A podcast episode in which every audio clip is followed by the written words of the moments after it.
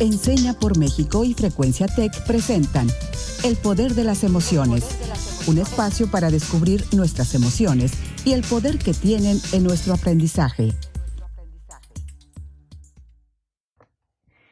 Bienvenidos un día más al Poder de las Emociones. Yo soy Alejandra Contreras, profesional de Enseña por México en Primera Infancia. Y el día de hoy queremos continuar compartiendo estrategias e intercambiando opiniones acerca de este regreso a clases atípico pero innovador. ¿No te parece, Raúl? Así es, querida Ale, me parece em, justo como lo mencionas, este regreso a clases promete, se antoja ser muy diferente, muy atípico, pero yo creo que por eso es precisamente mucho más importante hablar sobre él. Buenos días a todos, a todas, espero que estén iniciando su día y su semana de la mejor manera. Yo soy Raúl Carlín, alumni de Enseña por México, y el día de hoy queremos seguir conversando, como bien nos dice Ale, sobre este regreso a clases diferente. El tema de hoy es el siguiente, la importancia de priorizar contenido. Y para eso le quiero dar la bienvenida a nuestro invitado del día de hoy. Él es Isaac López Reina, también alumna de Enseña por México. Hola Isaac, ¿cómo estás? Hola Raúl, hola Alejandra, eh, muchas gracias por invitarme a su programa. Eh, les estoy muy emocionado de estar con ustedes y bueno, pues estoy listo para compartir algunos consejos, algunas reflexiones sobre este tema tan importante de la priorización de contenidos en este regreso a clases.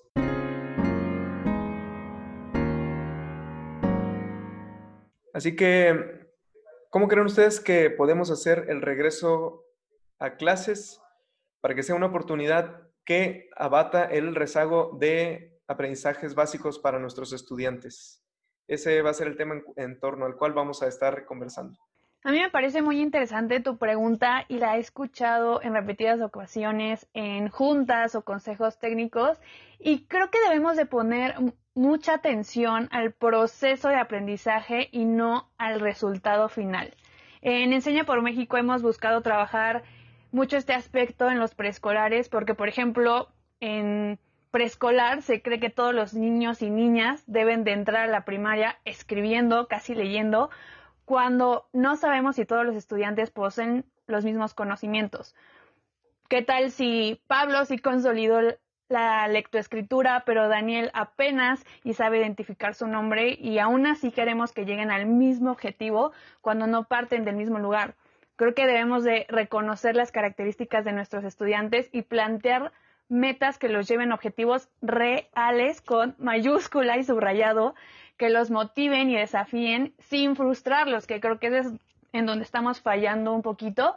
Pero también quiero saber, Raúl, tú qué piensas sobre esta pregunta que nos hizo Isaac. Pues coincido completamente contigo, querida Ale, y retomo esto último que mencionas, porque creo que como docentes, como profesionales de Enseña por México, Isaac también lo fue, al igual que yo, hay veces que estamos intentando diferenciar también nuestros contenidos, nuestras intervenciones, nuestras enseñanzas, para adaptarnos a los estilos de aprendizaje de nuestros y nuestras estudiantes.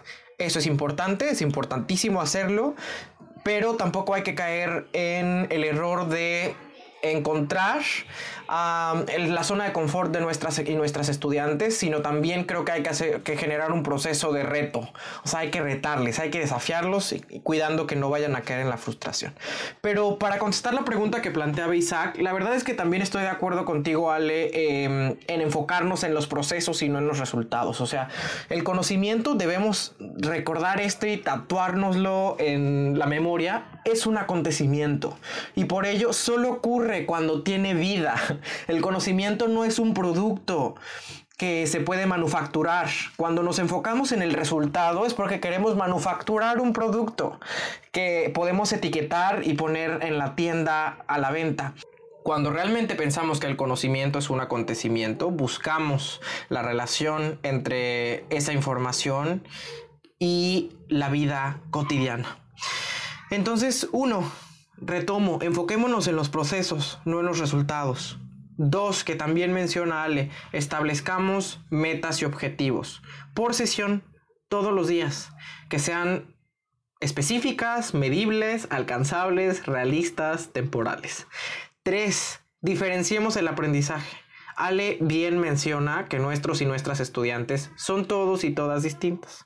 Y creo, añado a eso, que también tienen distintas necesidades, distintas realidades. Esa, he ahí el imperativo de diferenciar nuestro trabajo, nuestra práctica educativa. Pero además de estos tres puntos que ya bien mencionaba Ale, yo agrego un cuarto que creo que también es sumamente importante reconocer.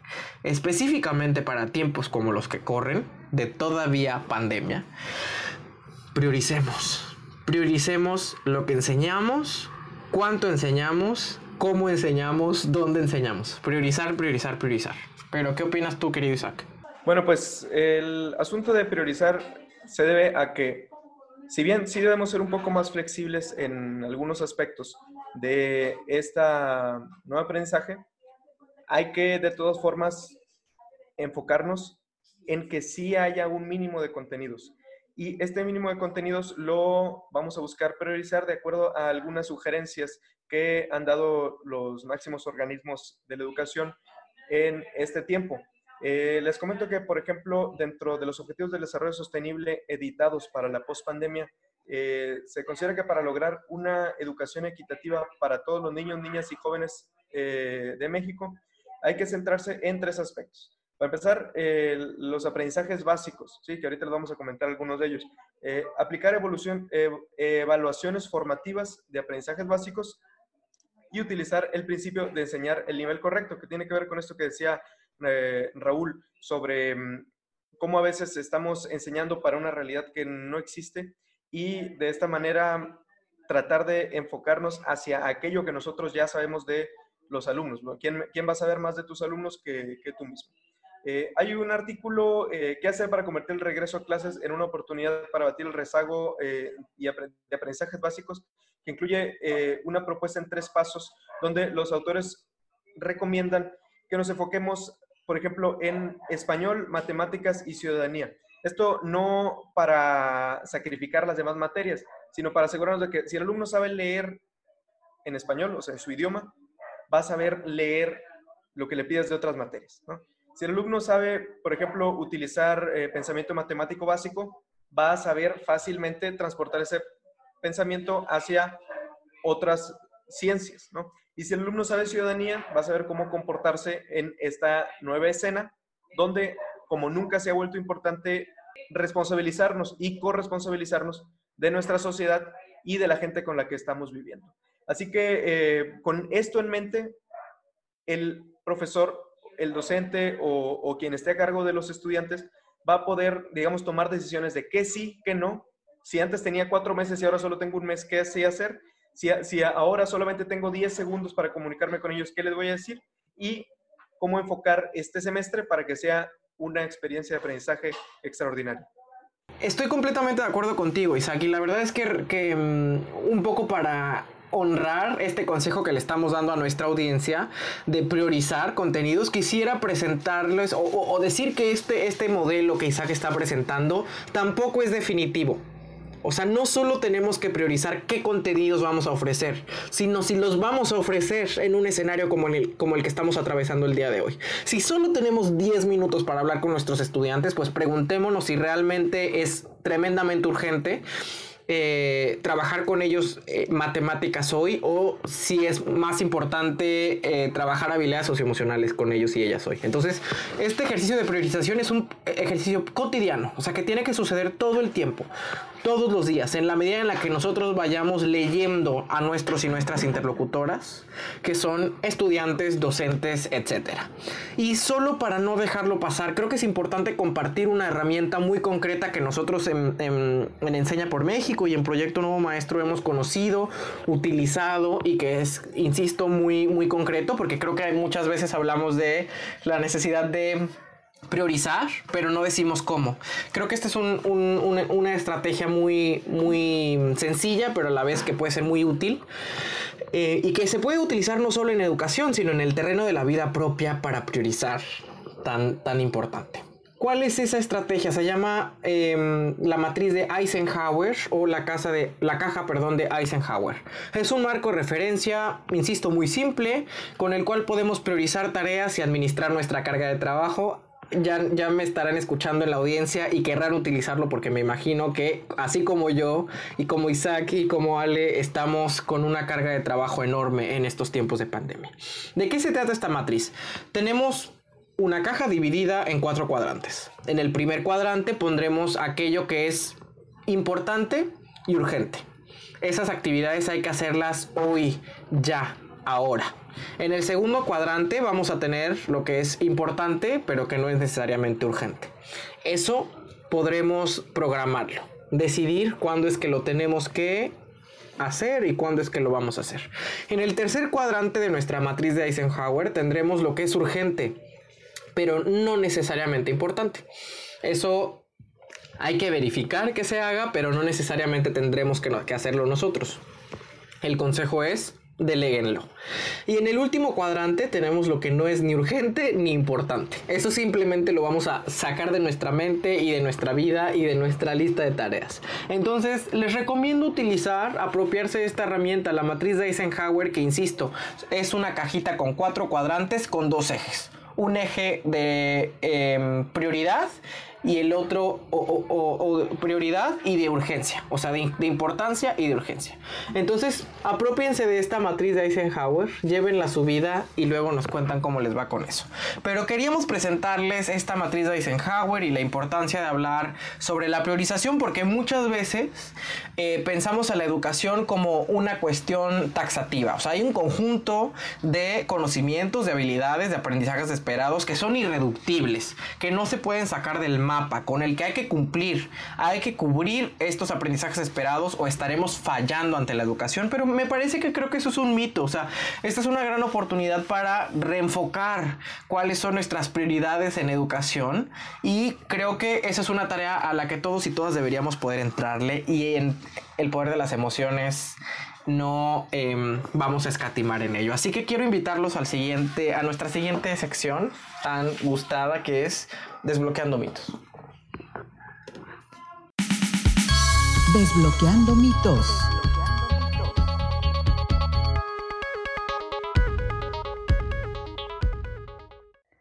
Antes de comenzar, debo decir que me fascinó el tip que nos diste, Raúl. Creo que nos va a ayudar muchísimo a todos. Pero bueno, la dinámica es la siguiente. Yo voy a mencionar algunos enunciados. Raúl nos contará desde su experiencia si considera que es un mito o realidad. Y en esta ocasión, Isaac nos apoyará dándonos su opinión de si estamos en lo correcto o no. Primer mito realidad del día de hoy. ¿Hay que relacionar los aprendizajes básicos con temas de interés de los estudiantes? Sí, me parece que esto es completamente una realidad y la verdad es que creo que viene muy alineado a lo que justo acabo de decir en mi primera intervención. O sea, hay un serio déficit que es histórico en la escuela mexicana, que me parece que tiene que ver con ofrecer contenidos temáticos como si fueran saberes inalcanzables. Eh, y no le dotamos a esos conocimientos, a esos aprendizajes, una relación con la vida cotidiana. Y, por eso es muy probable que las y los estudiantes se aburran, no estén dispuestos, no estén emocionados por conocer. Em, yo creo que ese es el peor legado de la escuela mexicana, no generar que las y los estudiantes estén emocionados por saber y no lo están porque sencillamente no le ven un sentido a lo que en la escuela, en la escuela le estamos ofreciendo. Entonces, relacionemos los aprendizajes básicos con temas de interés de los estudiantes, con sus necesidades, con su realidad, con su contexto. Em, creo que esto es una realidad, insisto, relacionemos los aprendizajes con el interés de nuestros estudiantes. Isaac, ¿qué opinas?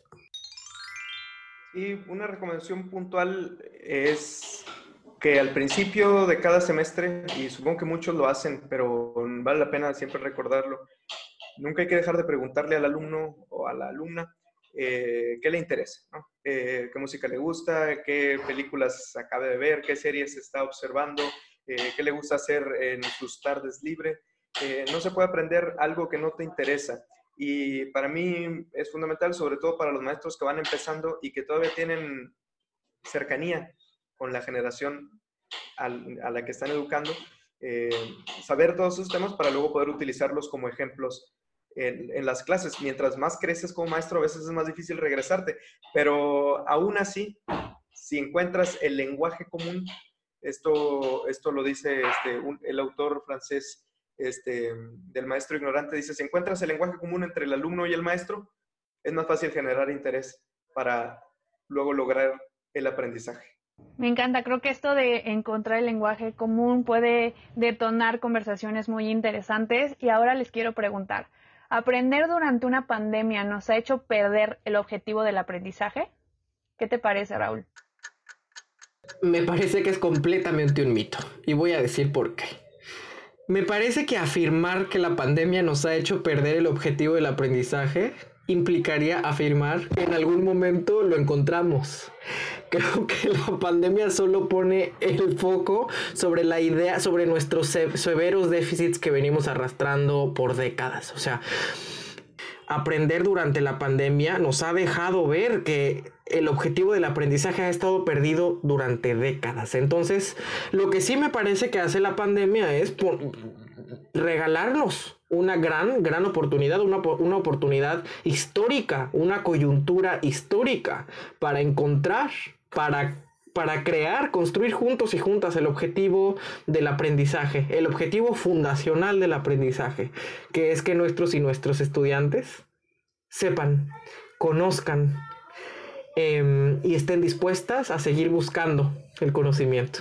Entonces, es por eso que creo que esta pregunta es un mito, pero quiero saber qué opina Isaac.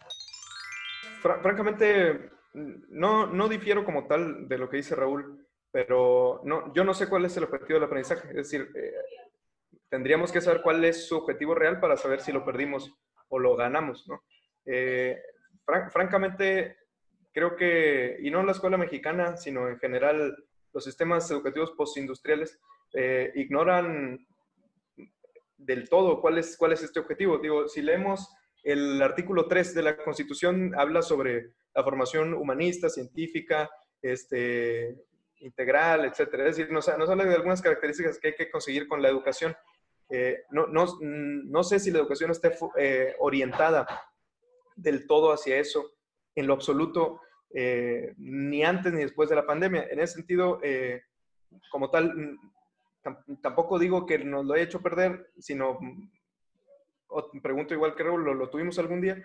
Eh, yo, mm, yo creería que esto es un análisis muy personal, pero también creería que es, es una labor del Estado encontrar ese objetivo en algún punto. Es decir, no debería dejarse a la buena voluntad de las personas este, cuál es, cuál es ese objetivo del aprendizaje. Eh, yo, yo, te propongo cuáles serían mis objetivos personales del aprendizaje, Raúl eh, y Alejandra, no sé qué les parezca. Eh, por ejemplo, yo, yo pienso que hay que orientar al estudiante al, al, que encuentre su, su propósito, ¿no? perdón que me trabé un poco.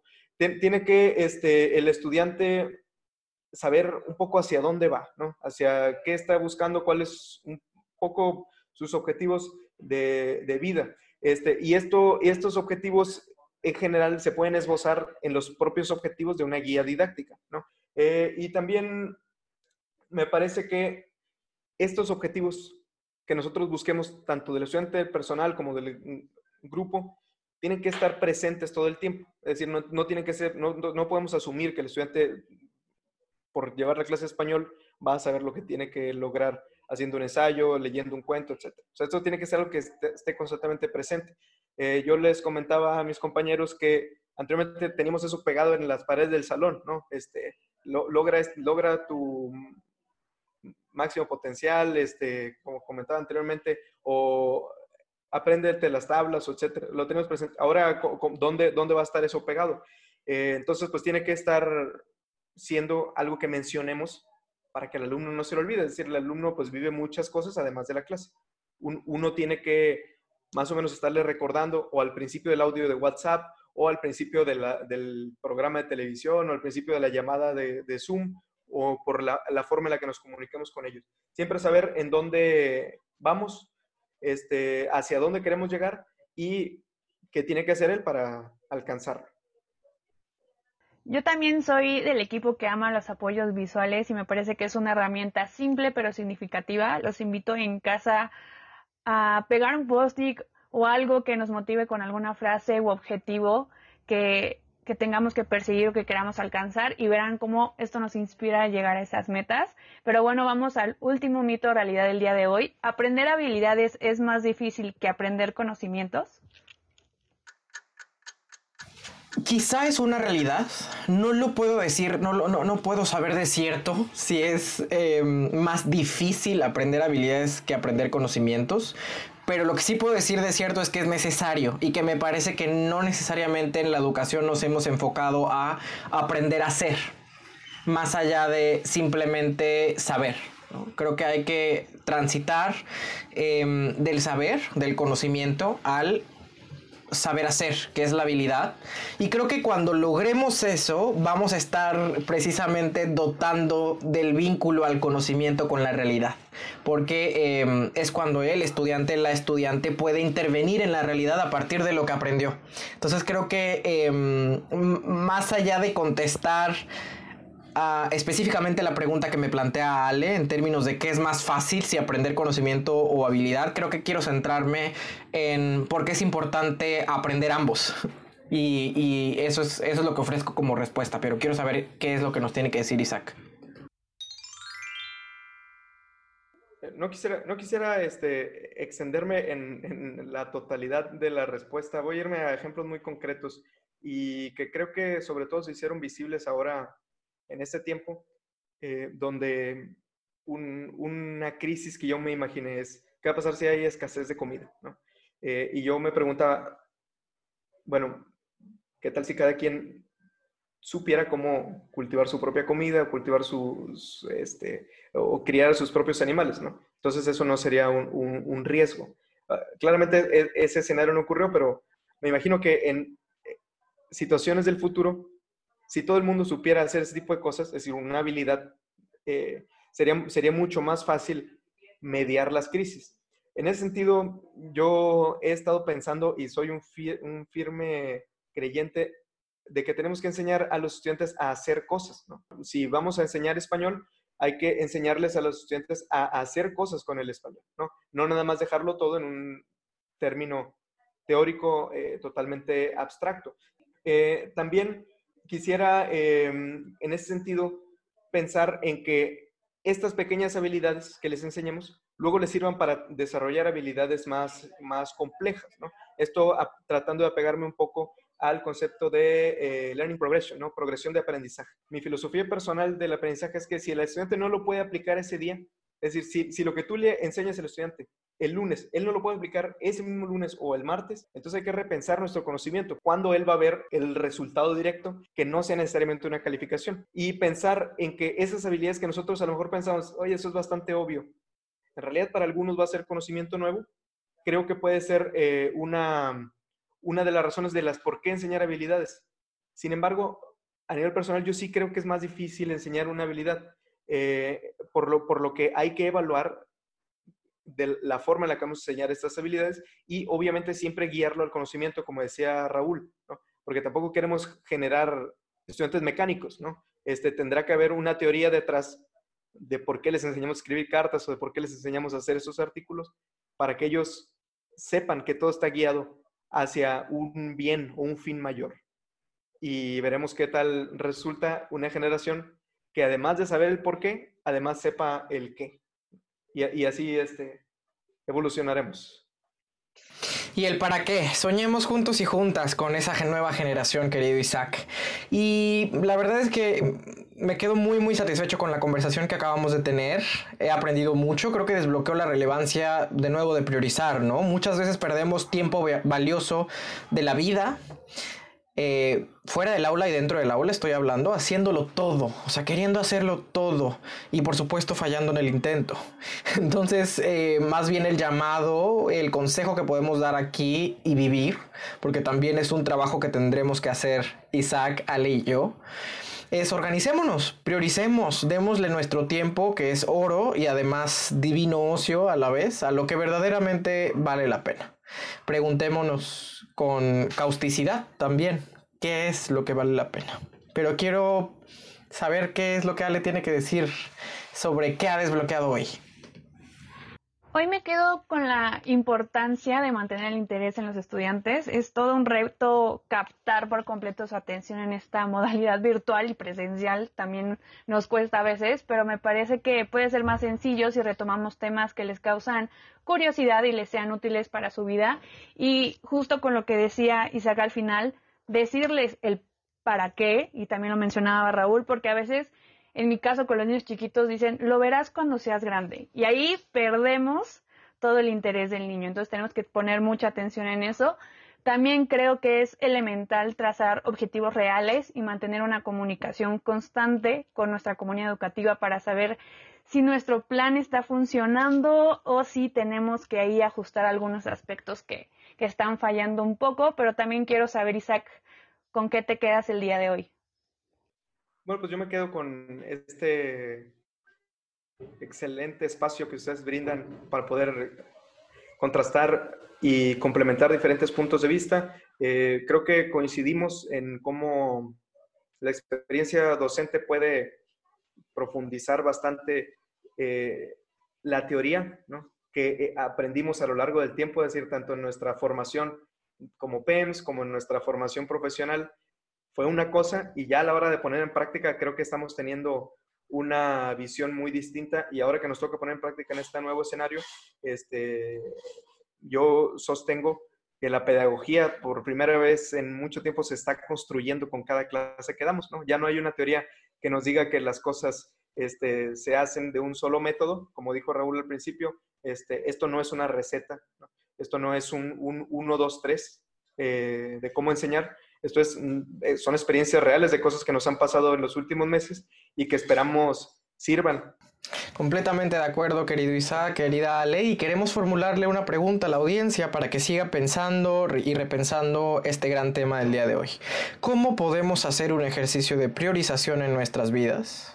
¿Y cuáles son los beneficios de hacerlo? Y la frase, la frase del día de hoy de Robin Sharma, hay que moverse por prioridades. Ese es el secreto del dominio del tiempo. Yo soy Raúl Carlín y esto fue un episodio más del Poder de las Emociones. Hasta la próxima. Yo soy Alejandra Contreras, vamos poco a poco en este viaje de regreso a clases, pero vamos juntos. Entonces, ánimo y cuídense mucho. Muchas gracias Raúl y Alejandra por la invitación. Nos veremos en el futuro. Esto fue El Poder de las Emociones, un espacio para descubrir nuestras emociones y el poder que tienen en nuestro aprendizaje. Un programa producido por Enseña por México y Frecuencia Tech.